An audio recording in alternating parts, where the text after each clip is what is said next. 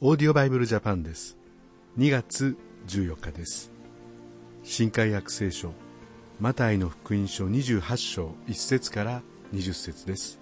お聞きください。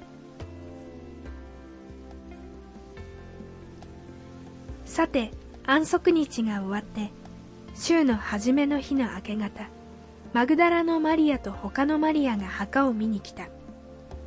すると大きな地震が起こった。それは主の使いが天から降りてきて石を脇へ転がしてその上に座ったからである。その顔は稲妻のように輝きその衣は雪のように白かった。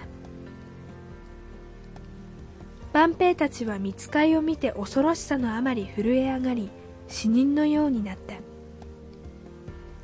すると見つかいは女たちに言った。恐れてはいけません。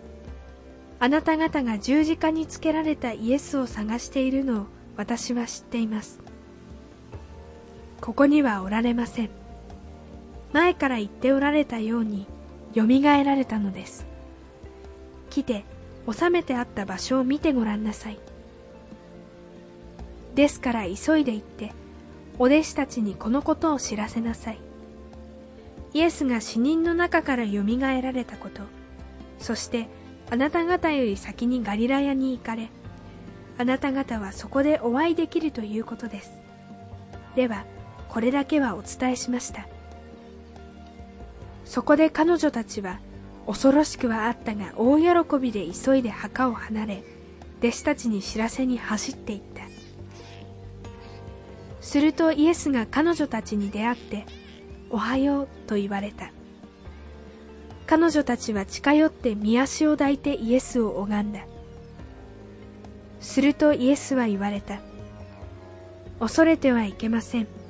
行って私の兄弟たちにガリラヤに行くように言いなさい。そこで私に会えるのです。女たちが行き着かないうちにもう数人の万兵が都に来て起こったことを全部祭司長たちに報告した。そこで祭司長たちは民の長老たちと共に集まって協議し兵士たちに多額の金を与えてこう言った。夜私たちが眠っている間に弟子たちがやってきてイエスを盗んでいったというのだ。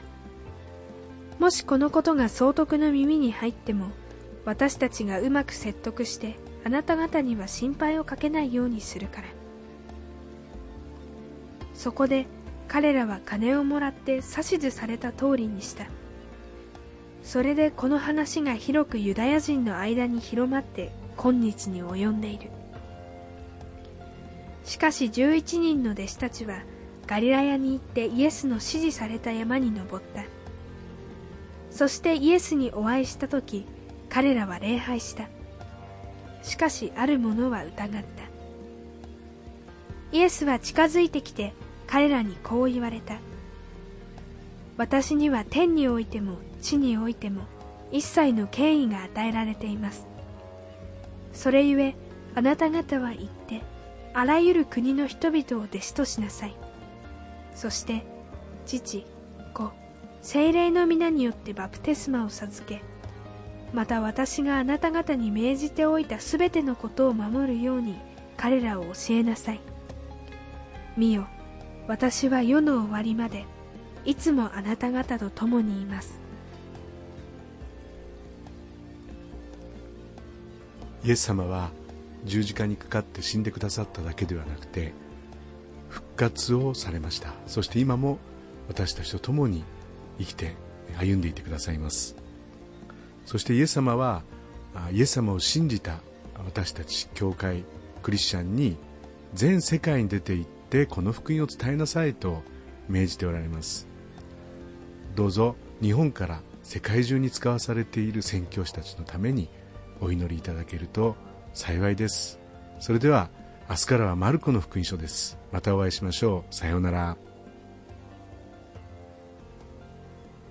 このオーディオバイブルジャパンはアメリカのデイリーオーディオバイブルの協力によりメッセージ小暮達也ディレクターティム・ジョンソンでお送りしました。